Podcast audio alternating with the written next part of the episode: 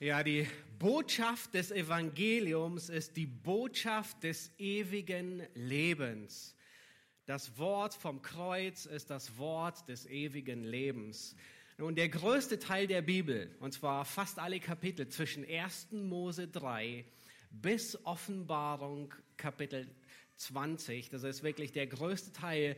In den Kapiteln dreht es sich um die Frage nach dem ewigen Leben. Wie kann der Mensch, der das ewige Leben unwiederbringlich verspielt hat, wie kann er wieder ewiges Leben bekommen? Und mit dem ewigen Leben äh, meinen wir und die Bibel nicht einfach nur ein, ein, ein, ein quantitatives, äh, langes Leben, das heißt ewig zu leben ohne Ende. Ähm, einfach in diesem sündigen Zustand. Äh, ich glaube, die meisten von euch ähm, sind sich dessen der Realität bewusst. Das wäre furchtbar, wenn Menschen in dieser Sünde ewig leben würden. Das wäre untragbar, sondern wir meinen damit die Qualität des ewigen Lebens. Das heißt, ewig zu leben, abwesend von Sünde. Das heißt, das ist eine Welt, wo Gerechtigkeit regiert. Das ist eine Welt, wo jede Träne abgewischt ist. Das ist eine Welt, wo Freude und unaussprechlicher Reichtum wohnt. Nun, dieser Wunsch nach langem Leben oder dieser Wunsch nach ewigem Leben erhält die Forscher in Atem. Und zwar versucht man regelrecht konstant neue Mittel zu finden gegen Krebs, gegen Rheuma, gegen Corona. Ich meine, alle arbeiten auch hoch, auf Hochtouren, um das Leben etwas zu verlängern, geschweige denn davon zu sprechen, dass es ewig sein würde. Nun, früher war es die Suche nach dem Jungbrunnen. Vielleicht habt ihr es schon gehört, ja. Früher war es die Suche nach irgendeinem verborgenen Wassern in den Tiefen des Amazonas oder wo auch immer. Wasser, das dir ewige Jugend verspricht, dass du nie alterst. Ja, alle waren auf der Suche danach. Nun, heute sind mehr die Forscher auf der Suche danach und die Mediziner ähm, stets etwas Neues zu entdecken, um das Leben ein wenig zu verlängern. Die Tragik dahinter ist, dass selbst ein Jahr, zwei Jahre mehr, auch wenn die Lebensqualität besser ist, nicht wirklich das mit sich bringen, was wir uns unter ewigem Leben vorstellen würden. Und bis zu einem gewissen Grad ist es nicht verkehrt, weil wir Menschen, wir sind für das Leben geschaffen. Gott hat uns für das Leben gemacht. Er hat uns nicht für den Tod gemacht. Und deswegen lieben wir als Menschen das Leben. Das ist in unsere DNA eingebaut. Wir sehnen uns nicht danach zu sterben. Aber wo finden wir dieses Leben, nach dem wir uns alle sehnen? Bei wem? Ist die, ist die Botschaft, ist die Nachricht davon wirklich glaubwürdig? Kann man ihr vertrauen? Und was ist der Kern und wie wägt sich das Leben aus? Nun, all das sind Fragen, die wir zum Teil heute, zum Teil in den nächsten Monaten, ich hoffe nicht Jahren, beantworten werden. Ähm, wir sind als Gemeinde, haben wir den Philipperbrief abgeschlossen. Wir hatten eine kurze Serie über den Himmel und die Hölle und äh, mit dem heutigen Tag starten wir und stürzen uns in ein neues Buch hinein, ähm, die neue Predigtserie über die Johannesbriefe. Und zwar wollen wir alle drei Johannesbriefe durchgehen. Und ich hoffe, ähm, ihr seid spätestens am Ende der Predigt genauso begeistert wie ich ähm, über den Johannesbrief oder die Johannesbriefe. Sie sind ähm, so kostbar und solche Schätze und ähm, irgendwie ähm, dachte ich, Mann, wieso kamen wir noch nie früher darauf, den zu predigen? Ich kann mich erinnern, früher hatten wir in der Predigerausbildung ähm, äh, darüber gepredigt und äh, er war so schwer zu gliedern und vielleicht hat man deswegen irgendwie so ähm, ein paar äh, äh, dunkle Wolken darüber, aber es ist ein, ein, ein großartiger Brief. Ich hoffe, ihr habt alle dieses Büchlein, ähm, ja, John, kannst du es hochhalten, genau das auf, auf eurem Sitz ge, äh, gefunden.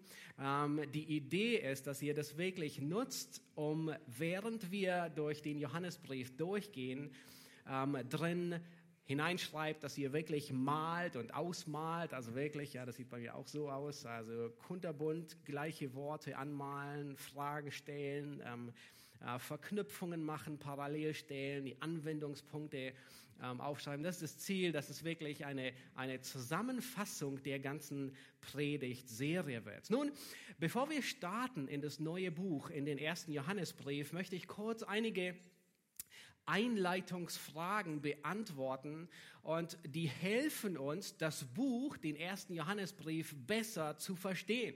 Ja, wir wollen uns die Fragen stellen, wer ist der Autor, ähm, wann wurde der Brief geschrieben, warum wurde der erste Johannesbrief geschrieben, was erfahren wir aus dem Brief oder was erfahren wir aus der Kirchengeschichte? Und all das hilft uns ein bisschen, den Brief besser zu verstehen, ehe wir auch heute in die ersten vier Verse eintauchen wollen und uns die ansehen werden. Nun, dieser Brief, er ist ein kurzer und ein einfacher Brief. Er besteht aus genau 105 Versen. Nur zum Vergleich, im Philipperbrief hatten wir 104, also ein Vers weniger. Ich hoffe nicht, dass es uns äh, ähm, sehr, sehr viel länger durch äh, braucht, bis wir durchgegangen sind. Aber der Johannesbrief, er besteht aus 2140 Worten. Und es sind sage und schreibe nur 236 griechische Vokabeln, ähm, die Johannes gebraucht. Johannes hat einen extrem kleinen Wortschatz. Ähm, nun im Vergleich dazu der Philipperbrief, den Paulus geschrieben hat, der hat fast doppelt so viele Vokabeln, griechische Vokabeln, 440. Also deutlich mehr. Und dieser Brief, der erste Johannesbrief, ist in der Regel das erste neutestamentliche Buch, das Griechischschüler vorgelegt bekommen, weil es die wenigsten Vokabeln hat. Und man braucht nur 236 Vokabeln zu können, um ersten Johannesbrief übersetzen zu können aus dem Griechischen. Ja, das ist meistens fangen alle damit an. Nun, aber auch wenn dieser Brief wirklich wenig Vokabeln hat, auch wenn dieser Brief ähm, und Johannes eine einfache Grammatik benutzen, ist dieser Brief so reichhaltig, das kann man sich nicht vorstellen. Man könnte sagen, es sind einfache Zutaten, aber ein unglaublich großartiger Kuchen. Vollwertige Kost mit einfachen Zutaten. Nun lasst uns schauen, wer hat diesen Brief geschrieben. Nun, ich bin sicher, in eurer Bibel steht oben drüber 1. Johannes. Aber dieser Brief, er beginnt anders wie die meisten Briefe. Ähm, dieser Brief beginnt ohne einleitende Worte. Es wird kein Absender genannt, es werden keine Empfänger genannt. Ja, Paulus oder äh, Petrus, Judas, Jakobus, alle sagen, wer schreibt, an wen man schreibt. Dieser Brief ist anders. Und es gibt einen Grund dafür. Wir werden nachher noch ein bisschen mehr sehen. Ich denke, der Grund ist dieser Brief, und das ist, was mich so begeistert zu sehen, wir werden es nachher noch sehen, dieser Brief ist die Fortsetzung des Johannes Evangeliums. Dieser Brief, der ist so wie die Apostelgeschichte von Lukas, einfach Teil 2. Wir werden es nachher noch ein bisschen genauer sehen. Ja, aber unsere Bibel trägt den Titel ersten Johannesbrief und es ist in der Tat der Apostel Johannes, einer der zwölf Jünger. Genauer genommen ist es sogar einer von den drei Jüngern, nämlich Petrus, Jakobus und Johannes. Sie haben die engste Zeit mit dem Herrn verbracht. Und Johannes, er nennt seinen Namen hier nicht, aber wir erfahren jede Menge aus dem Brief selbst über ihn.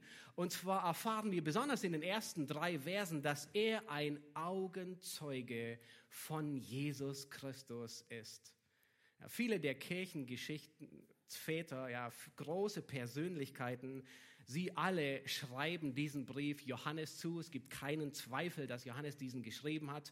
Nur mit der postmodernen Bibelkritik ähm, ist Johannes sehr ins Kreuzfeuer genommen worden und äh, einige leugnen ihn. Aber die großen Persönlichkeiten der Kirchengeschichte wie Polycarp, das war der Jünger von Johannes, der später in Smyrna Pastor war, Irenäus, der 200 gelebt hat, ähm, die, der moratorische Kanon. So viele bestätigen und sagen, es, dieser Brief stammt aus der Feder von Johannes. Und dann kommt hinzu noch die ganzen Ähnlichkeiten und Parallelen, die wir uns alle ansehen werden, oder vielleicht nicht alle, aber viele davon zwischen allen Johannesschriften, zwischen dem Johannesevangelium, zwischen den Johannesbriefen und der Offenbarung. Nun, von allen Johannesschriften ist das Evangelium und dieser erste Johannesbrief die einzigen, die keinen Absender haben. Später im zweiten Johannesbrief, wenn ihr ein bisschen weiter blättert, da werdet ihr feststellen, da steht ein Absender und ein Empfänger. Und er nennt sich nicht Johannes in den Briefen, aber er nennt sich einfach der Älteste. Und in der Offenbarung sagt er Johannes an die sieben Gemeinden in der Provinz Asien. Also er sagt, wer der Empfänger ist, ähm, wer der Autor und wer die Empfänger ist. Wir werden feststellen, es gibt so viele Ähnlichkeiten zwischen den Johannes-Schriften, besonders dem Evangelium und dem ersten Johannesbrief. Nun, wann hat Johannes diesen Brief geschrieben? Ja, die Johannes-Schriften, das Evangelium, alle drei Briefe und die Offenbarung, sie gehören zu den letzten inspirierten Briefen des Neuen Testaments. Sie sind alle so ungefähr zwischen 80 und 100 nach Christus entstanden. Und ich habe euch eine Liste aufgeführt, dass ihr ein bisschen mitverfolgen könnt. Ihr könnt sie auch abschreiben. Ähm, einfach um uns eine Chronologie, ein wenig von den Johannesbriefen, aber auch von dem Ort, wo Johannes diesen Brief schrieb, ähm, zu bekommen und zu verstehen, weil Johannes schrieb diesen Brief sehr wahrscheinlich aus Ephesus.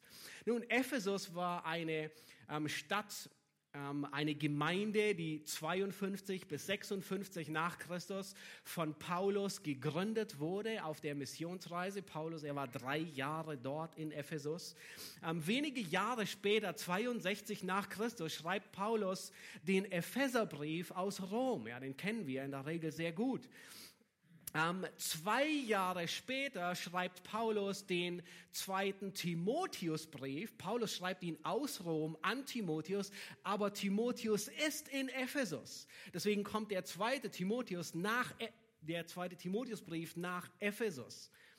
Und wenige Zeit später ungefähr, man ist sich nicht ganz sicher, zwischen 64 und 67 ist Paulus unter Nero dann schlussendlich hingerichtet worden. Nun, in derselben Zeit ungefähr ist der zweite Petrusbrief entstanden. Ungefähr 64 bis 67 entsteht der zweite und letzte Brief von Petrus, auch aus Rom. Und Petrus wird ebenfalls kurze Zeit später hingerichtet, ebenfalls von Nero. Und dann kommt die das Jahr, das dunkle Jahr 70 nach Christus, die Zerstörung Jerusalems. Josephus berichtet darüber, es war ein fürchterliches Ereignis, der ganze Tempelberg brannte. Ähm, es wird aber berichtet, dass keine Christen unter den Toten waren, weil sie alle rechtzeitig die Stadt verlassen haben. Nun, sie haben auf die Warnung Jesu in Matthäus 24 gehört und sie sind alle weg und haben Jerusalem verlassen, auch die Apostel. Alle Apostel haben Jerusalem vor 70 nach Christus verlassen und sind in andere Städte gegangen und haben sich dort niedergelassen. Nun, Petrus haben wir gesehen, er ist in Rom, hat sich in Rom weitgehend niedergelassen.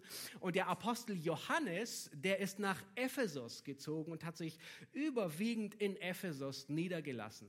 Nun, kurz nach 70, wir haben gesehen, Paulus ist tot, Petrus ist tot, alle Apostel sind in der Zwischenzeit gestorben. Der einzige Apostel, der noch am Leben ist, ist Johannes. Er sollte 100 Jahre alt alt werden. Und Johannes, er dient in Ephesus und er betreut dort einige Gemeinden, sehr wahrscheinlich mehrere Gemeinden in Kleinasien. Ephesus war eine Stadt, die gesegnet war. Ephesus war eine Gemeinde, die gesegnet war mit hochkarätigen Gemeindeleitern. Also wirklich beneidenswert. Sie hatten Paulus drei Jahre, sie hatten Timotheus und sie hatten schlussendlich sogar Johannes in der Stadt. Nun, wir erinnern uns lieber nicht, wie das Sendschreiben ähm, endet, dass Johannes kurze Zeit später, fünf Jahre später drauf schrieb. Nicht so ganz gut. Und Johannes, er schrieb ungefähr 80 nach Christus das Johannesevangelium.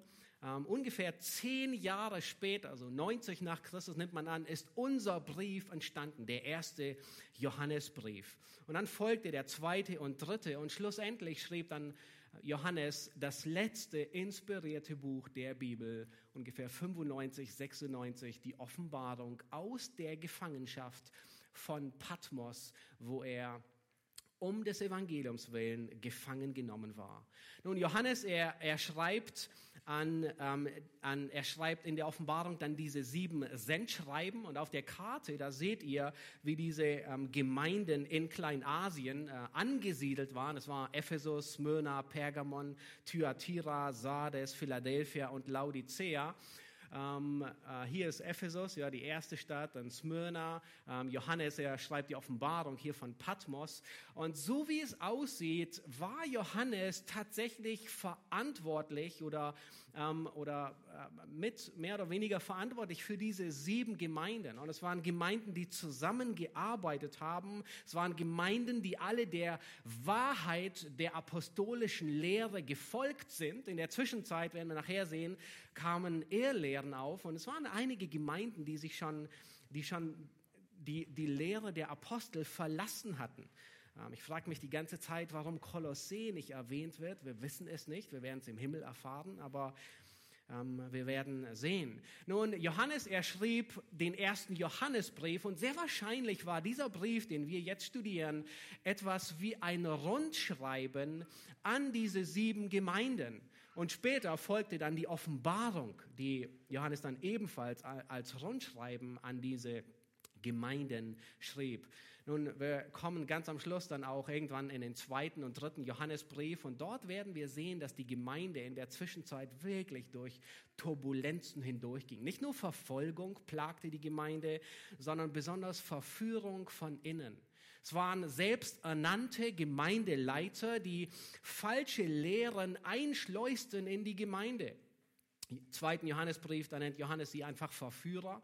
Im dritten Johannesbrief nennt er sogar einen Namen und sagt, Diotrephes ist einer der übelsten Männer, die, die diese Ehrlehren anführen. Dies waren Leiter, die nicht mehr an der Wahrheit der Apostel festhielten.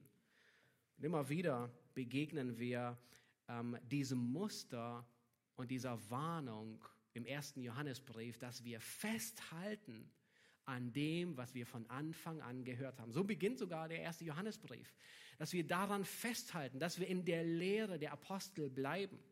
Im, im Verlauf der ganzen ähm, der Predigtserie werden wir sicherlich noch durch durch einige Zitate auch von den Kirchenvätern, besonders von Irenäus kommen. Er schrieb eine lateinische Schrift Adversus ähm, Hereticus, also gegen die Ehrlehrer. Und äh, dort gebraucht er sehr viel und, und spricht sehr viel über Johannes, über Polycarp. Und er spricht davon, dass Gemeinden die Lehre der Apostel verlassen haben. Und es sind wenige, die festgehalten haben an der Lehre der Apostel. Und das ist so beängstigend. Wenige Jahre nachdem die Gemeinde gegründet wurde, 40, 50, 60 Jahre, sind schon große Tendenzen, die weg vom Evangelium führen. Aber unsere große Zuversicht ist, hey, die Gemeinde besteht immer noch heute. 1950 Jahre oder 1900 Jahre später, alle Ehrlehren konnten ihr nichts anhaben. Gott bewahrt sie. Nun, warum schrieb Johannes diesen Brief? Nun, glücklicherweise sagt er es uns. Wir müssen nicht lange auf die Suche gehen, sondern Johannes, er sagt uns. Und zwar, ich habe ich hab zwei Gründe, grobe Gründe festgehalten. Und der erste ist, ich habe ihn so genannt, es ist die Fortsetzung des Johannesevangeliums. Einfach schlichtweg. Es ist einfach Teil 2 von dem Evangelium. Und wir werden gleich noch einige ähm, Argumente sehen, wie wir dahin kommen. Nun, er betont in diesem Brief Freude, Heiligung, Gewissheit. Er betont das ewige Leben, was wir nachher sehen werden. Ähm, er betont, was echtes, ewiges Leben ist und woran man sie erkennt. Und dann sagt er, und ich habe einige Verse, ihr seht die hier, Kapitel 1, Vers 4, hier sagt er, warum er schreibt. Und er, er sagt mehrmals, dies schreibe ich euch damit. In Kapitel 1, Vers 4, das ist der Vers, den wir gegen Ende noch uns anschauen werden, da sagt er, dies schreiben wir euch, dass eure Freude vollkommen sei. Kapitel 2, Vers 1 sagt er, meine Kinder, dies schreibe ich euch, damit ihr nicht sündigt. Also er will sie in der Heiligung voranbringen. Kapitel 2, Vers 12. Da, da ist ein ganzer Abschnitt, wo er sagt, ich habe euch Kindern geschrieben, ich schreibe euch Vätern, ich schreibe euch junge Männer und so weiter. Ja, ein ganzer Abschnitt, warum er ihnen schreibt.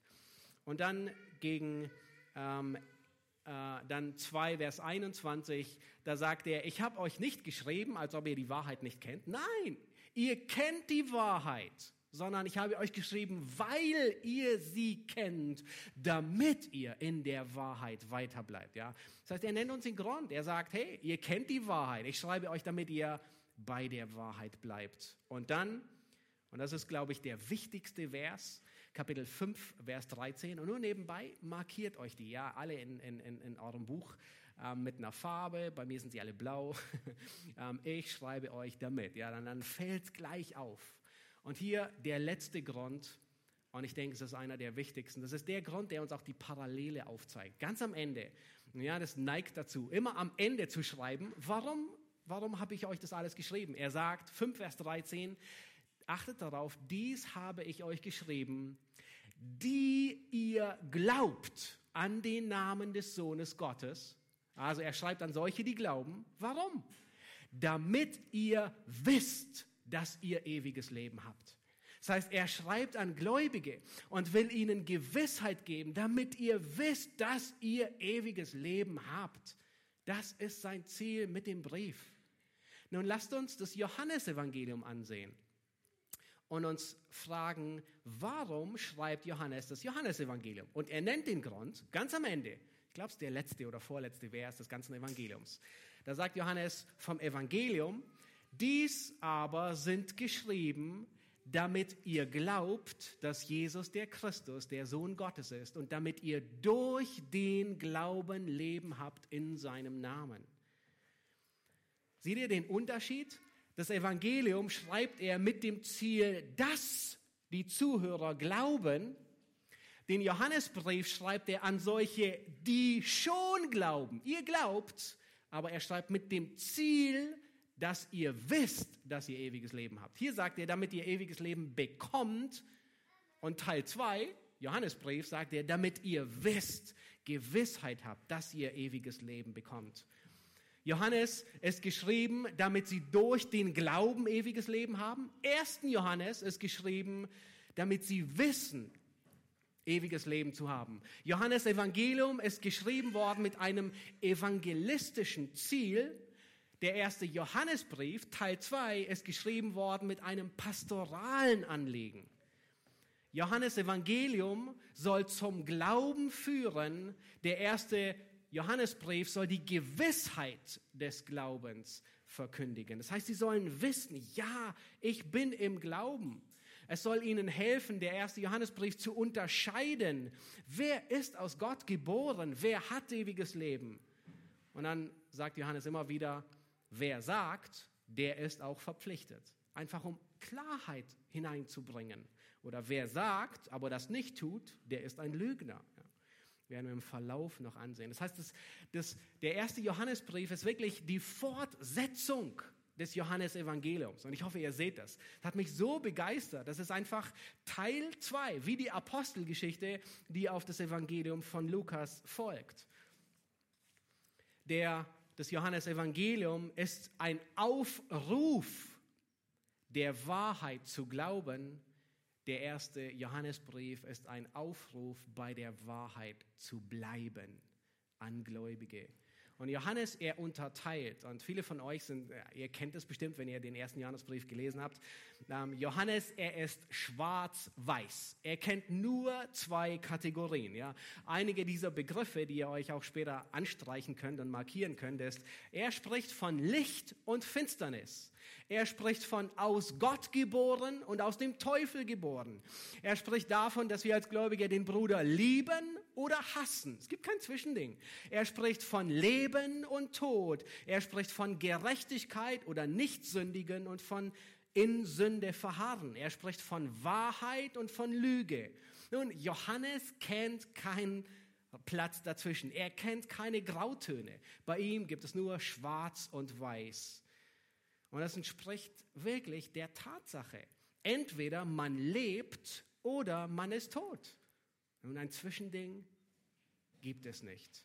Entweder man ist aus Gott geboren oder man ist vom Teufel.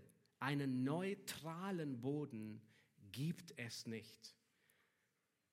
Es gibt absolute Wahrheit. Und das ist, was Johannes lehrt durch den ganzen Brief Auch wenn in einer politisch korrekten Welt man keine absolute Wahrheit hören will. Es gibt sie, auch wenn sie unwillkommen ist. Auch wenn man ihr gerne einen Mundschutz verpassen will. Auch wenn man sie verbannen will. Nun, wir haben gesehen, der erste Anlass des Johannesbriefes ist, er, es ist einfach die Fortsetzung des Evangeliums. Ja, das ist Teil 2. Er, er will Freude geben, er will Heiligung ermutigen, Gewissheit. Nun, der zweite Grund, und jetzt kommen wir zum zweiten Grund. Der zweite Grund, warum Johannes diesen Brief geschrieben hat, ist, er warnt vor Ehrlehrer. In Kapitel 2, Vers 26 da schreibt er, dies habe ich euch geschrieben. Auch wieder, ja, ich schreibe euch, ja. Und dann sagt er, von denen, die euch verführen. Nun, in den Gemeinden Kleinasiens beginnen sich Ehrlehren breit zu machen und Fuß zu fassen. Und später, im zweiten, dritten und vierten Jahrhundert, ist diese Ehrlehre bekannt unter dem Namen Gnosis. Ja, bestimmt die meisten von euch haben es schon gehört. Oder Gnostiker. Und aber was hier Johannes betrifft, ist, hier sehen wir die Vorläufer. Johannes, die, die Gnostiker, die sind besonders aktiv im zweiten, dritten, vierten Jahrhundert. Was hier Johannes sieht, er, er erkennt, dass gewisse Ansätze da sind und er adressiert sich daran. In gewisser Maßen könnte man sagen, das ist der Prototyp der gnostischen Ehrlehre. Nun, was ist die gnostische Ehrlehre? Ja, kurz gesagt kann man es zusammenfassen in folgenden Worten. Sie, sie besagen, dass der Geist, ja, alles was geistlich ist, auch Gott, auch der Geist des Menschen, alles, dass der Geist göttlich und gut ist. Und alles Materielle, also das Fleisch, der Körper, alles was Materie ist, das ist böse und sogar von Satan erschaffen. Nun, vielleicht habt ihr auch schon mal solche Ansätze gehabt und ich denke, es gibt immer wieder ähm, äh, gewisse Ansätze. Aber was sie getan haben, ist, das, hat, das haben sie, dieses Gedankengut haben sie in die Theologie hineingebracht und sie haben griechische Philosophie, und das war griechische Philosophie, vermischt mit Mystizismus, mit, mit, mit geistlichen Wahrheiten, die man nicht miteinander vermischen darf. Nun hätte man diese gefragt, nun wollt ihr den christlichen Glauben zerstören? Nun, sie hätten alle gesagt, nein, wir wollen ihn nur verbessern. Und das ist, was wir heute auch in vielerlei Hinsicht vorfinden. Ja, das sind Menschen, die nicht den Anschein haben, den, den, den christlichen Glauben zu zerstören, sondern einfach ein bisschen aufzupolieren, ein bisschen netter zu machen, ein bisschen, bisschen ähm, menschzentrierter, freundlicher gegenüber der Sündhaftigkeit des Menschen. Und sie vermischten griechische Philosophie, platonisches Gedankengut. Plato, er sagte, der Körper ist das Grab der Seele. Also der Körper ist das Grab der Seele. Das heißt, der Mensch ist lebendig begraben in, und der Körper ist das Grab. Ja. Und das führte zu vielen Problemen. Das führte dahingehend, in, ähm, dass die Ehrlehrer eine falsche Sichtweise von Sünde hatten. Sie sagten, nun, man kann mit dem Körper gar nicht sündigen, man kann mit dem Geist gar nicht sündigen. Wir sündigen gar nicht, sondern alle Sünden begehe ich mit dem Leib und das tangiert den Geist nicht. Also kann ich sündigen, so viel ich will. Nun, ihr könnt euch vorstellen, wo das entartete. In einer vollkommenen, völligen Ausschweifung. Ja. Und, und diese war so breit, also es ging von maximaler Kasteiung, also so viel, dass man sich selbst kasteit, um nicht zu sündigen, bis hin zu Ausschweifung. Einfach ein falsches Verständnis von Sünde und von Errettung, von Heiligung. Ähm, und dann hatten sie insbesondere diese falsche Sichtweise, die, dieser, dieser, man nennt ihn auch Dualismus, ja, der Geist ist gut und das Fleisch ist böse. Dies hatte große Auswirkungen, wenn es um die Person Jesu Christi ging. Nun warum? Nach ihrem Denken war es unvorstellbar, dass ein guter, ewiger Gott, der Geist ist, irgendetwas mit Fleisch gemeinsam haben könnte, das böse ist. Das ist unvereinbar. Gott im Fleisch. Nun, wir können ahnen, wo das hingeht. Das geht dahin, dass sie die Fleischwerdung Christi abgelehnt haben. Das heißt, sie sagten, und es waren zwei Gruppen, die sich dann weiter ähm, äh, äh, äh, bildeten. Es war unmöglich, dass Gott ins Fleisch kommen kann. Und dann war es solche, die mehr die Gottheit bewahrten. Das waren, man nennt sie auch die Doketisten. Ähm, sie, sie leugneten, dass Jesus wirklich Mensch geworden ist. Sie gingen so weit, um die Gottheit zu trennen und sie vor der Menschheit zu schützen, dass sie sagten, als Jesus am Garten, äh, am, am, am Strand vom See Genezareth entlang gelaufen ist, hat er keine Fußspuren hinterlassen, sondern er sah nur so aus, als wäre er ein Mensch. Aber es war einfach ein Geistwesen. Und das ist im Ansatz, und wir werden sehen, extrem gefährliche Lehre, gegen die Johannes sich wendet. Und ihr seht, nun, Immer wieder stoßen wir in der Bibel manchmal auf Dinge, die ein bisschen schwer zu verstehen sind, Dinge, die wir manchmal mit unserem begrenzten Kopf nicht verstehen können. Und wenn wir dann beginnen, sie mit unserem Kopf lösen zu wollen, einfach diese Spannung, die da ist, irgendwie aufzulösen, dann sind wir so stark in der Gefahr, uns auf, in irgendeine Irrlehre oder falsche Lehre hineinzugehen. Und ob das nun die, die, die Fleischwerdung Christi betrifft, dass er Gott Mensch war, wie ist das möglich? Wir wissen es nicht. Aber die Schrift belegt es. Ob es andere Bereiche der Theologie, der Errettung betrifft, immer dort, wo eine Spannung da ist und wir versuchen, sie glatt zu bügeln oder aufzulösen, sind wir in großer Gefahr, auf eine Ehrlehre oder falsche Sichtweise hinzukommen. Nun, dann gab es andere, die betonten mehr die, die, die Menschheit und sie sagten, oh, Jesus, er war nicht Gottes Sohn. Ja? Ähm, das waren die Zeretianer. Und äh, sie sagten, bei der Taufe Jesu, da kam der himmlische Christus, das Logos, in Form der Taube auf Jesus. Ähm, und aber als Jesus am Kreuz starb, verließ ihn der himmlische Christus wieder. Und äh, das Logos verließ ihn und er ist als Mensch gestorben. Und wenn wir das glauben, dann können wir alle einpacken und nach Hause gehen, weil dann gibt es keine Erlösung. Und ihr seht, wie grundlegend diese falsche Sichtweise am Fundament unseres Glaubens ansetzt und wackeln will. Und, und Johannes errichtet sich in seinem Brief, und das ist der zweite große Teil, warum er dagegen schreibt, gegen diese Irrlehrer, die das vertreten haben. Johannes ist ein guter Aufseher der Gemeinde. Ja. Er sieht die Gefahr der Irrlehre anbahnen und er warnt davor. Er hat null Toleranz. Nicht beim zu schnell fahren, sondern bei Ehrlehre. Er hat keine Toleranz, wenn es um Ehrlehre geht, sondern bleibt bei der Wahrheit.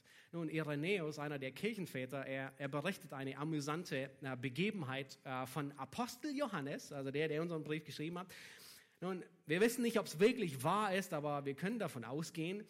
Und äh, er berichtet davon, dass Johannes in seinem alten, in seinem fortgeschrittenen Alter, offensichtlich schon 80, fast 90 Jahre, er lebte in Ephesus und er ging ins Badehaus, um zu baden. Ja, wir wissen nicht, ob es Samstagabend war, wo alle Welt sich badet. Sie hatten noch keine Duschen, wo fließend Wasser kam und warmes Wasser, sondern es war ein öffentliches Badehaus, wo alle kamen, um einfach sauber zu werden.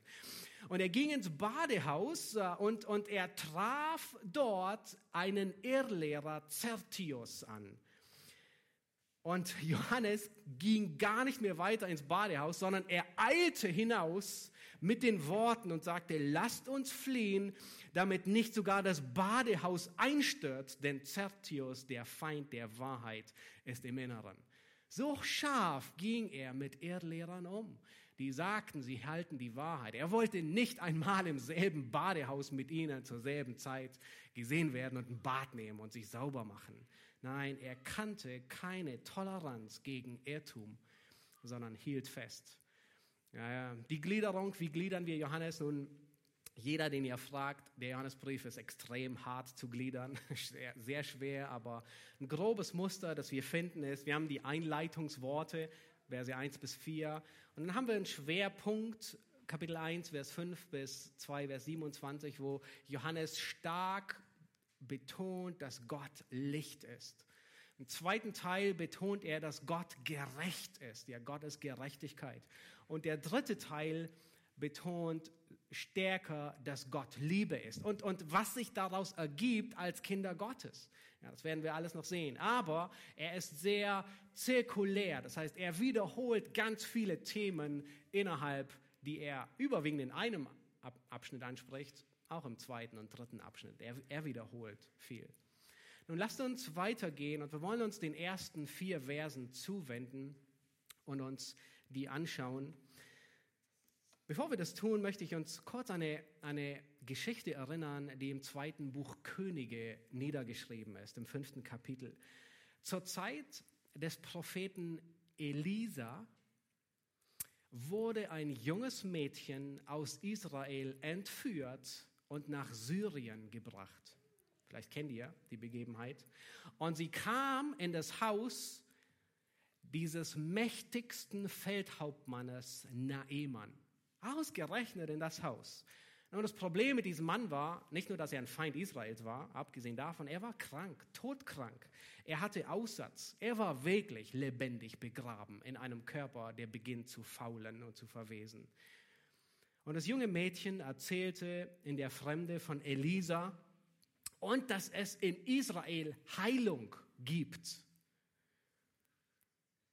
Der Feldhauptmann, er war dem König sehr viel wert und so machte er ein paar Säcke Gold und Silber locker und schickte ihn mit einem großen Gefolge nach Israel. Und erst war er beim König, war dort am falschen Platz und schlussendlich kommt er bei Elisa an.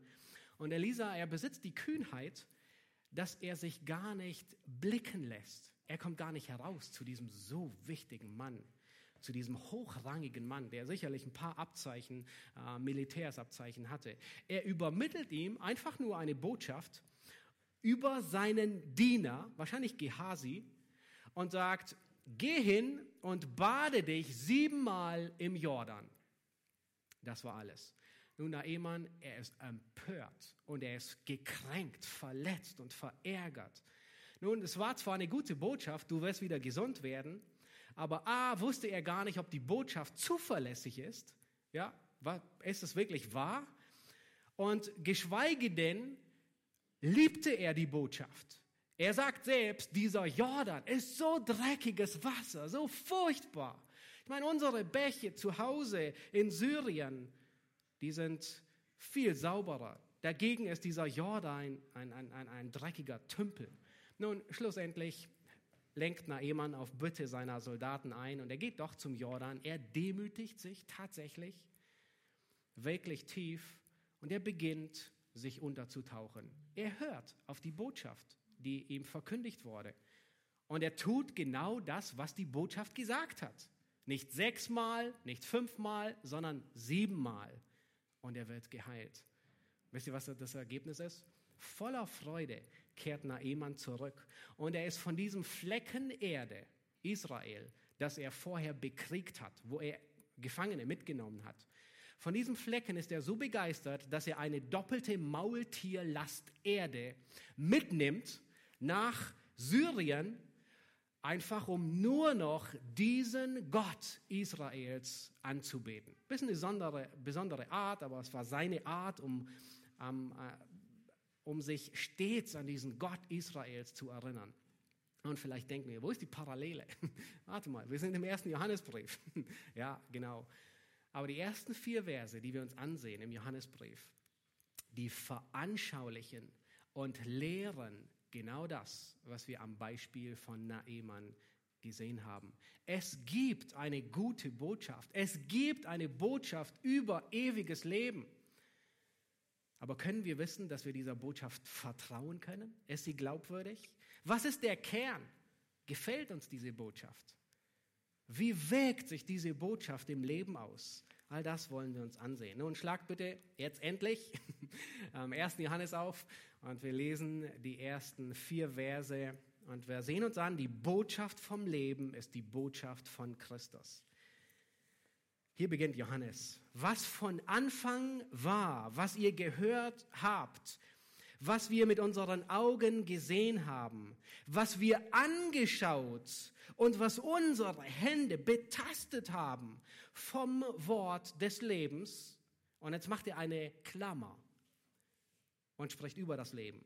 Und das Leben ist erschienen Und das ist mehr als eine Klammer. Er wiederholt sich. Und er sagt, und wir haben gesehen und bezeugen und verkündigen euch das ewige Leben, das bei dem Vater war und uns erschienen ist. Klammer zu, er geht weiter und wiederholt sich wieder. Was wir gesehen und gehört haben, das verkündigen wir euch. Warum? Damit auch ihr Gemeinschaft mit uns habt. Und unsere Gemeinschaft ist mit dem Vater und mit seinem Sohn Jesus Christus. Und die schreiben wir euch, damit eure Freude vollkommen sei. Nun möchte ich euch ermutigen, während wir durchgehen, Markierungen zu machen. Ja, immer wieder Dinge, die ihr wiederholt seht. Ja, wenn wir sagen oder Gemeinschaft oder daran erkennen wir. Aber auch Gegenüberstellungen. Ja, markiert euch die. Licht, Finsternis, Bruderleben. Nun, das Johannesevangelium und der erste Johannesbrief, sie beginnen sehr ähnlich. Und vielleicht habt ihr das gesehen, ja, was von Anfang an war. Nun, vielleicht klingelt bei dem einen Johannes 1. Und ich habe ein paar Verse eingeblendet, um einfach aufzuzeigen, wie sehr der erste Johannesbrief und das Johannesevangelium ähnlich sind, gleich aufgebaut sind. Ja, Johannes Evangelium beginnt mit den Worten, im Anfang war das Wort und das Wort war bei Gott und das Wort war Gott. Und dann finden wir dasselbe Konzept wieder, auch dort wie im Johannesbrief. Er sagt, in ihm war das Leben in Christus, ja, und das Leben war das Licht der Menschen. Vers 14. Und das Wort, seht ihr auch wieder, was wir im ersten Johannesbrief in den ersten Versen haben. Das Wort, Leben, ja. Das Wort wurde Fleisch und wohnte unter uns und wir sahen, selbe Konzept, sahen seine Herrlichkeit. Und dann nennt er und sagt, es gibt einen Zeugen dafür. Und dieser Zeuge war Johannes der Täufer, der über Christus bezeugt hat. Und jetzt im ersten Johannesbrief gibt es auch einen Zeugen. Und das sind wir. Und er schreibt, habt ihr gesehen, wie oft er im ersten, in diesen Versen von wir spricht? Wir, wir, wir, unsere. Ich glaube, es sind zwölf Mal. Ich hatte es gezählt, nur im Deutschen. Ich habe es nicht extra nachgeschlagen im Griechischen. Aber er sagt so oft wir. Wen meint er damit? Meint er die Gemeinde? Nein. Meint er, es gibt einige, die sagen, es gab sowas wie eine Johannesschule. Ähm, ähm, und äh, äh die, die sagen sogar, dass diese Johannesschule den Brief geschrieben hat. Es war gar nicht Johannes selbst. Ja. Großer Irrtum, aber sowas kann man bei Wikipedia lesen, ähm, was nicht wirklich in, in, in Bibel und Theologie zuverlässig ist. Wer, wen meint er mit wir? Wir, wir. Zwölfmal sagt er wir, was wir gesehen haben. Er meint die Apostel. Die, er sagt, wir haben gesehen, wir haben betastet, wir haben angeschaut, wir haben gehört. Er meint die Apostel, das Zeugnis der Apostel. Die Apostel, die alle tot sind? Ja, genau, die Apostel, die alle schon gestorben sind. Aber er sagt, das ist unser Zeugnis. Ihr Zeugnis ist wahr. Wir alle haben es gesehen. Und das ist die erste Wahrheit, die wir lernen und sehen. Die Botschaft des Evangeliums ist zuverlässig. Und ich habe versucht, das ein bisschen zu betonen, aber habt ihr gezählt, wie oft er von sehen, kannst gerne äh, Vers 1 nochmal einblenden, wie oft er von sehen und hören und anschauen und betasten spricht? Zehnmal. Nun, ich meine, eigentlich muss man drüber stolpern. Ja, man, man, man darf es gar nicht übersehen. Zehnmal sagt er, was wir gesehen, gehört, was wir angefasst haben. Und er spricht von Christus. Christus haben wir gesehen. Er sagt, die Botschaft des ewigen Lebens, die wir euch verkündigen, ist zuverlässig. Wir waren dabei. Er hat gehört. Er hat gehört, als Jesus damals begann und seinen Dienst mit den Worten begann, tut Buße, denn das Reich der Himmel ist nahe herbeigekommen. Er hat diese Worte aus dem Mund Jesu gehört. Johannes war dabei, als Jesus sagte, füllt die Krüge mit Wasser und bringt es dem Speisemeister. Er hat gehört. Johannes hat mit eigenen Ohren gehört, als Jesus in das Grab hineinrief und sagte, Lazarus, komm heraus. Johannes hat mit eigenen Ohren gehört, als Jesus sagte, ich bin die Auferstehung und das Leben. Johannes hat mit eigenen Worten, mit eigenen Ohren gehört, als Jesus sagte, ich bin der Weg und die Wahrheit und das Leben. Und diese Worte gibt Johannes uns weiter. Es ist die Botschaft, die glaubwürdig ist, die zuverlässig ist. Und nicht nur das, das Johannes gehört hat, er sagt, ich habe mit eigenen Augen gesehen. Johannes sagt nicht, ich habe eine Vision, einen Traum, eine Erscheinung gesehen. Nein, mit eigenen Augen haben wir gesehen. Und er sagt sogar, wir haben angeschaut. Nun, wo ist der Unterschied? Es gibt kaum einen Unterschied, aber der Unterschied ist so, wie wenn du zu Lidl gehst und Tomaten kaufen willst und du siehst, dass es Tomaten gibt, du hast es wahrgenommen, aber du schaust dir wirklich die Tomaten an, die du kaufen willst und du prüfst sie, drehst sie um, damit du ja keine Faulen nach Hause bringst. Das ist ein Prüfen, nicht nur ein Sehen, okay, ich habe es gesehen, sondern ein Anschauen und gucken, es ist wirklich so, ja, vollkommen. Und dann sagte er nicht nur, was wir gesehen und angeschaut haben, was unsere Hände betastet haben. Nein, Christus war nicht Geist. Ich habe seine Hände gefühlt, als er mir die Füße gewaschen hat. Johannes 13. Ich habe seine, ich bin an seiner Brust gelegen beim Abendmahl. Johannes 17. Nach der Auferstehung, als Johannes am See von ähm, Genezareth fischen war, war dort ein Kohlenfeuer. Und Jesus brachte Brot und Fisch. Und Johannes sagt, ich habe den Fisch und das Brot aus seiner Hand genommen. Ich habe ihn gefühlt, getastet. Es ist keine Fiktion. Ich habe mit ihm zusammen gefrühstückt. Die Botschaft des ewigen Lebens, sie ist zuverlässig. Nun, uns Menschen kann es manchmal schon sehr gegen den Strich gehen, wenn Gott sich uns persönlich nicht direkt offenbart. Und es kann uns verletzen, genauso wie Naemann. Und wir können empört sein, genauso wie Naemann, der sagte, oh, Elisa ist nicht persönlich herausgekommen, ja, sondern er, er lässt ihm lediglich eine Botschaft übermitteln. Aber genau das war Gottes Plan. Und vielleicht ärgert es dich auch, und vielleicht erwartest du eine persönliche Offenbarung Gottes, dass er dir erscheint und es wurmt dich genauso wie ein Ehemann. Aber der Grund dafür ist nur, wenn wir uns selbst für so wichtig halten. Und wenn ich der Meinung bin, dass ich so wichtig bin, dass Gott sich mir persönlich offenbaren müsste, dann wissen wir ganz genau, was folgt. Gott sagt, dem widersteht er einer solchen Person, weil sie hochmütig ist. Aber dem Demütigen gibt Gott Gnade. Wenn du zu Gott kommst wie ein Bettler, der um Gnade bittet, dann wird Gott dir bitten, worum du ihn bittest. Die Botschaft ist zuverlässig, auch in einer politisch unkorrekten Welt, wo niemand gerne es hört. Die Botschaft wurde gehört. Nun, die Empfänger, an die Johannes schreibt, die haben Jesus nie gesehen. Das werden wir auch nicht. Aber Johannes war ein glaubwürdiger Zeuge.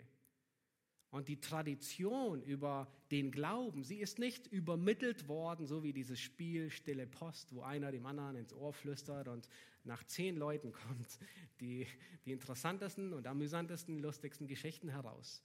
Nein, das Evangelium ist uns nicht so verkündigt worden, sondern wir sind immer noch genauso wie die Gemeinden in Ephesus, Smyrna und Laodicea zeugen, weil wir Augenzeugen haben und das festgehalten wurde. Wir haben den Bericht von den ersten Zeugen. Nun, niemand von uns ist ein Apostel, aber wir haben dasselbe Zeugnis der Apostel. Nun, lass uns weitergehen und schaut euch das Ende von Vers 1 und den Vers 2 an. Am Ende von Vers 1 sagt er, was unsere Hände betastet haben, nämlich man kann das Wort des Lebens anfassen. Und dann sagt er in Vers 2, und das Leben ist erschienen und wir haben gesehen und bezeugen und verkündigen euch das ewige Leben, das bei dem Vater war und uns erschienen ist. Nun Frage, habt ihr gut aufgepasst? Wer oder was ist das ewige Leben? Christus. Christus. Er sagt, schaut euch an, das ewige Leben war beim Vater und ist erschienen. Also er spricht von einer Person. Das ewige Leben ist nicht etwas Possessives. Das ewige Leben ist nicht etwas, was man besitzen kann. Einfach in die Hosentasche steckt und das gehört für immer mir. Nein, das ewige Leben ist eine Person. Es ist Christus. Und einige Verse aus dem Johannesevangelium, Johannes 3, Vers 36 bis 14, die zeigen uns auf, dass wie die Person mit dem ewigen Leben zusammenhängt. Johannes 3, Vers 36, wer an den Sohn glaubt, der hat ewiges Leben. Johannes 6, 35, ich, sagt Jesus, ich bin das Brot des Lebens. Johannes 6, 38, Simon Petrus sagt, Herr, zu wem sollen wir gehen? Du hast Worte ewigen Lebens, die ewiges Leben bringen.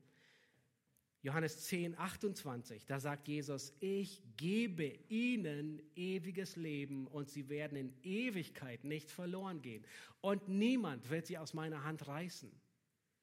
11, 25, ich bin die Auferstehung und das Leben.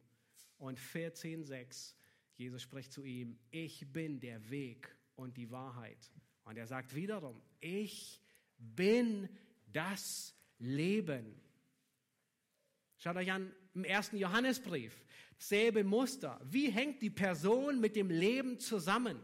Im ersten Johannesbrief, Kapitel 4, Vers 9, da sagt Johannes, damit wir durch ihn, Christus, leben sollen. Also wie leben wir?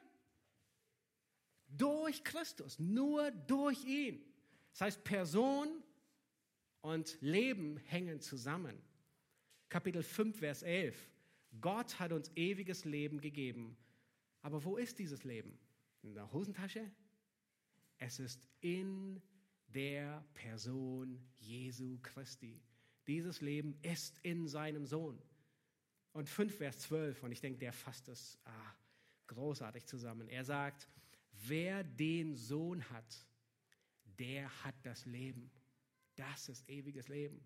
Und er dreht sich um und sagt, wer den Sohn nicht hat, der hat das Leben nicht. Und in 5,20, 1. Johannes 5,20 wiederholt er es noch einmal und sagt, dieser Jesus ist der wahrhaftige Gott und das ewige Leben. Die Person, du kannst die Gabe vom Geber nicht trennen. Du kannst das, das, was du empfangen willst, das ewige Leben, von dem, der es gibt, nicht trennen. Die gehören zusammen.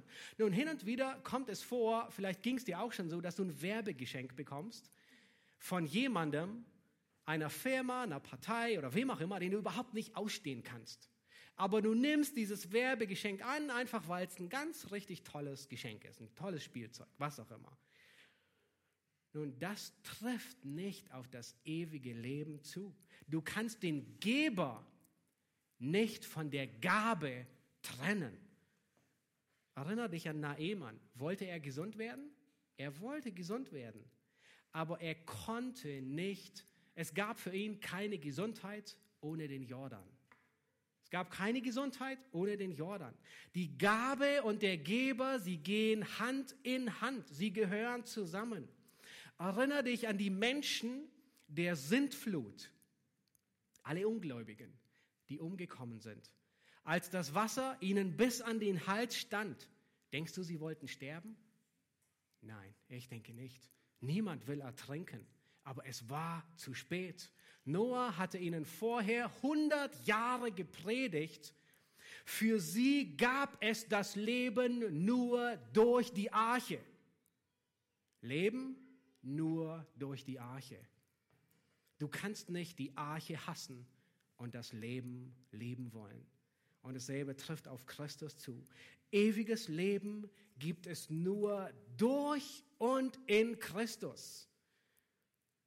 Mag sein, dass es Gemeinden gibt, die eine andere Errettung anbieten, aber das ist solches Öl, das dich im Stich lässt, wenn der Bräutigam kommt. Das ist eine billige Gnade. Das ewige Leben ist Christus. Du kannst nicht in den Himmel kommen wollen ohne Christus. Du kannst den Geber nicht von der Gabe trennen. Und genau das war für Naemann dermaßen ärgerlich. Er wollte leben, er wollte Gesundheit ohne den Jordan. Und vielleicht erscheint dir das Evangelium Torheit, vielleicht erscheint dir der Glaube eine Schwäche, aber genau das ist das Mittel, das Gott erwählt hat, um die Weisheit dieser Welt zu Schanden zu machen. Genau das ist das Mittel, das Gott erwählt hat, um die Stärke dieser Welt zu Schanden zu machen. Und für uns, die wir glauben, ist es Gottes Kraft und Gottes Weisheit. Was für ein Evangelium. Lass uns zu Vers 3 gehen. In Vers 3, da sagt Johannes, was wir gesehen und gehört und euch verkündigt haben. Und jetzt sagt er, warum, warum er das verkündigt hat. Damit auch ihr Gemeinschaft mit uns habt. Und unsere Gemeinschaft ist mit dem Vater und mit seinem Sohn Jesus Christus. Nun, Frage, mal gucken, ob du gründlich gelesen hast. Wie kommst du und ich, wie betrittst du diese Gemeinschaft? Wie kommst du hinein? Wie, wie hast du Gemeinschaft mit dem Vater und dem Sohn und mit denen, die an der Wahrheit festhalten? Es ist irgendwie eine Mitgliedschaft in einem Verein. Es ist ein besprenkelt werden mit ein bisschen Wasser und eine Formel wurde geredet. Nein. Sondern schaut euch das an, ich fand es wirklich, wirklich beeindruckend. Er sagt, dies schreiben wir euch, damit ihr Gemeinschaft habt. Das heißt, er sagt, wir schreiben euch den ganzen ersten Johannesbrief, damit ihr festhaltet an der Wahrheit, weil durch das Festhalten habt ihr Gemeinschaft. Nun, es ist das Annehmen der Wahrheit, das uns in Gemeinschaft bringt mit Gott und mit den Geschwistern. Das ist der dritte Punkt. Ähm, die Wahrheit versetzt uns in Gemeinschaft mit Gott und Gläubigen. Nun, wir kommen in diese Gemeinschaft nicht durch irgendetwas hinein, sondern durch das Annehmen der Wahrheit. Und es ist interessant und amüsant zugleich. Johannes sagt, ihr habt Gemeinschaft mit uns. Nun, was hatten wir vorhin gesehen? Wer, wen meint er mit uns? Die Apostel, auch die, die schon tot waren. Das heißt, in gewisser Weise sind wir vereint, wenn wir an der Lehre der Apostel festhalten, auch mit den Aposteln, die schon beim Herrn sind, die abberufen sind, weil wir Gemeinschaft haben als Gläubige und darin bleiben. Die Wahrheit vereint die Gläubigen. Nun, was für ein großer Irrtum zu sagen, und ich bin überzeugt, ihr kennt diesen Satz auch, die Liebe eint und die Wahrheit trennt. Schon mal gehört? Liebe eint, aber die Wahrheit trennt. Nun, so ein gewaltiger Irrtum. Was haben wir gesehen? Was führt hier zur Einheit? Die Wahrheit. Die Wahrheit führt zur Einheit mit Gott und mit den Gläubigen. Und Theo hatte vorhin aus Johannes 17 im pastoralen Gebet gelesen. Und es sind genau dieselben Verse, wo ich auch hingehen wollte, um das nochmal deutlich zu machen. Johannes 17, Vers 9, da sagt Jesus, die Worte, er betet zum Vater und sagt, die Worte, die du mir gegeben hast, die habe ich ihnen gegeben, den Jüngern, und sie haben sie angenommen.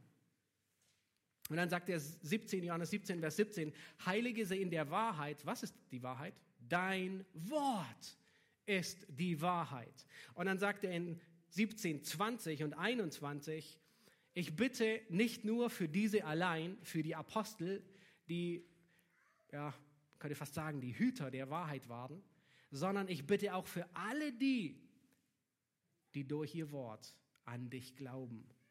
Und dann sagt er, dass sie alle eins seien, gleich wie Vater, du in mir und ich in dir, auf dass auch sie alle in uns eins seien, damit die Welt glaubt, dass du mich gesandt hast. Wow, wie kommt man zu dieser Einheit? Durch die Wahrheit, durch das Festhalten an der Wahrheit. Und diese Wahrheit gibt Zeugnis für alle Ungläubigen. Nun, lass uns den letzten Vers uns für heute Morgen ansehen, Vers 4. Und Johannes schreibt dort und sagt, und dies schreiben wir euch, damit eure Freude vollkommen sei. Nun, wir kommen gerade aus dem Philipperbrief, da hatten wir Freude ohne Ende. Aber wisst ihr was? Sie vergeht nicht. Irgendwie scheinen alle Autoren des Neuen Testamentes die Freude in besonderer Weise hervorzuheben. Und er sagt, okay, hör zu, ich schreibe euch diesen Johannesbrief, damit eure Freude vollkommen sei.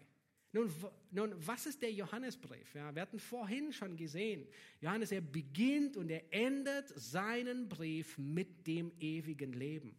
Und das ist, was Johannes ihnen mitgeben will. Er sagt, hey, das Nachsinnen, das ist der vierte Punkt, das Nachsinnen und das Beschäftigen über das ewige Leben ist das, was euch Freude gibt. Und das, das schreibt er ihnen. Und er sagt, ich schreibe euch diesen Brief und erinnere euch an das ewige Leben und will, dass ihr es bestätigt und seht und überzeugt seid, dass ihr ewiges Leben habt, damit ihr vollkommene Freude habt, damit ihr euch freut ohne Ende. Den ganzen Brief schreibt er um die Freude. Nun, wir sollen erinnert werden an die Person, die uns ewiges Leben gibt. Und das tun wir gleich im Abendmahl. Das, das, was wir uns gleich erinnern, ist ein Erinnern an das ewige Leben. Wir erinnern uns an die Person, die uns ewiges Leben gegeben hat. Wir erinnern uns an die Auswirkungen. Was bedeutet es, dass wir als Gläubige ewiges Leben haben? Wie macht es sich sichtbar? Es erinnert uns an die Gewissheit des ewigen Lebens. Und Gewissheit macht Freude. Das Nachsinnen, das Denken darüber macht Freude. Nun, diejenigen von euch, die verheiratet sind, ihr könnt euch vielleicht noch erinnern an ganz dunkel, an die Zeit, bevor ihr vielleicht sogar verlobt wart. Und äh, erinnert euch an die Tage oder Wochen, wo dein, dein, dein jetziger Ehepartner dir irgendwann seine Liebe ebenfalls bestätigt hat. Ich kann mich gut erinnern, ähm, wo wir waren. Und Esther zu mir sagte, ich liebe dich auch. Nicht nur ich habe ihr gesagt, dass ich sie mag, sondern sie hat die Liebe erwidert. Nun, diese Gewissheit, ja, das ist Gewissheit. Ich weiß, ich weiß es. Was macht die? Freude. Und das ist, was Gottes Wort macht, die Gewissheit des ewigen Lebens. Das ist so unstellbare, große Freude, weil es deutet hin, es macht uns, es gibt uns Ruhe, es gibt uns Zuversicht. Und das ist, was Freude hervorbringt. Nun, es gibt hier eine kleine Textvariante. Ähm, diejenigen, die Elberfelder oder Luther haben, da steht, ähm, äh, damit unsere Freude vollkommen sei, Schlachter übersetzt, damit eure Freude vollkommen sei. Es gibt gute Handschriften, die für beide argumentieren. Ich denke, es ist auch kein großes Problem, ähm, ob, ob Johannes von seiner Freude spricht oder von ihrer Freude spricht. Gewissheit bringt Freude. Egal für ihn, im, Im dritten Johannesbrief sagt er, es gibt keine größere Freude, als zu hören, dass meine Kinder in der Wahrheit wandeln. Das heißt, in der Wahrheit bestätigt zu werden, gibt dem Freude, der es hört, über alle anderen. Und es gibt dem Freude, der die Gewissheit selbst hat. Lasst uns zum Schluss beten. Ihr dürft gerne sitzen bleiben. Himmlischer Vater, wir danken dir für diesen großartigen Brief, den ersten Johannesbrief, den wir als Gemeinde in den kommenden Wochen und Monaten ähm, studieren wollen. Herr, wir danken dir, dass du darin über das ewige Leben sprichst.